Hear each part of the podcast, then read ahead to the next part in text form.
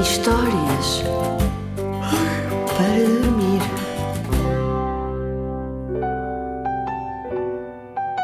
Era uma vez.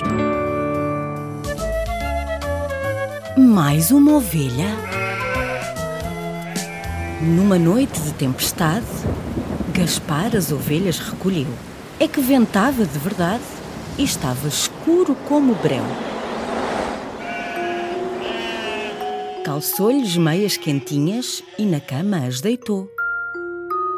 Pôs-lhes gorros nas cabecinhas e depois as aconchegou.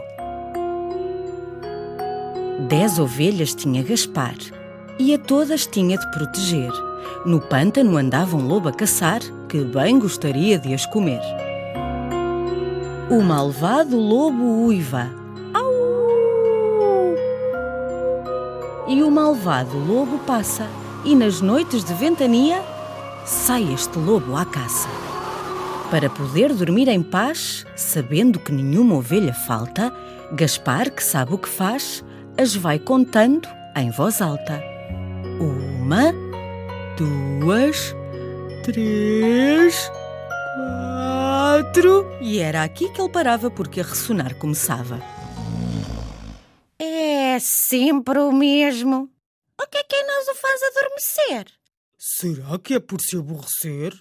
Somos assim tão difíceis de contar? Que maçada! Agora começou a ressonar. No pântano escuro e sombrio, o vento soprava sem compaixão. As ovelhinhas, para não terem frio, aconchegaram-se debaixo do edredão. Uma a uma iam adormecendo quando um estridente trus, trus, trus, trus as acordou de repente. Será gente? Gaspar saltou da cama e logo a porta abriu. Vejam só! É mais uma ovelha tiritando e tremendo de frio. Toda suja e enlameada, que cabeça a minha! Deixei-te lá fora abandonada. Entra lá, querida ovelhinha. Qual querida ovelhinha? Tens miolos de galinha. Como é que sabes que é uma de nós? Achas que nos contaste? Adormeceste. Meninas, não sejam assim. Mostrem algum respeito por mim. Deixem entrar o animal e parem de se portar mal. Primeiro tens de nos contar. Sim, Gaspar, podes começar. Será que ele é capaz? Coragem, meu rapaz. Gaspar contava os dedos da mão e contava os dedos dos pés, mas nem que fizesse serão as conseguia contar até dez. Coçou a cabeça, bastante preocupado. Como dizer a verdade sem ser indelicado? Mas como nada lhe soou perfeito, decidiu dizer-lhes de qualquer jeito. Gaspar disse-lhes: É sabido por todo o mundo que contar ovelhas cansa as pessoas e as põe num sono profundo. São tão pouco interessantes por serem tão semelhantes que me dão logo sono. A mim, o vosso dono. Obrigada pela parte que nos toca.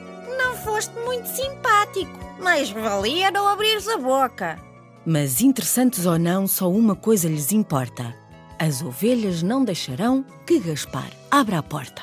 Ele vai ter de nos contar. E se ele adormecer, como nos vamos arranjar? Temos de fazer um figurão. Dar espetáculo, causar sensação. Acham que vai resultar? Não sei, mas vamos tentar. Inteligentes, como as ovelhas conseguem ser, agarraram em dez papéis, escreveram de um a dez em cada um deles e puseram-se à frente.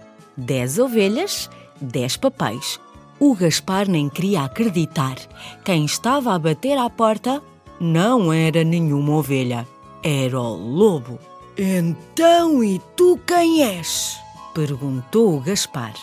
Gaspar fechou a porta de uma vez. Depois de tanta confusão armar, Gaspar não adormecia nem por instantes.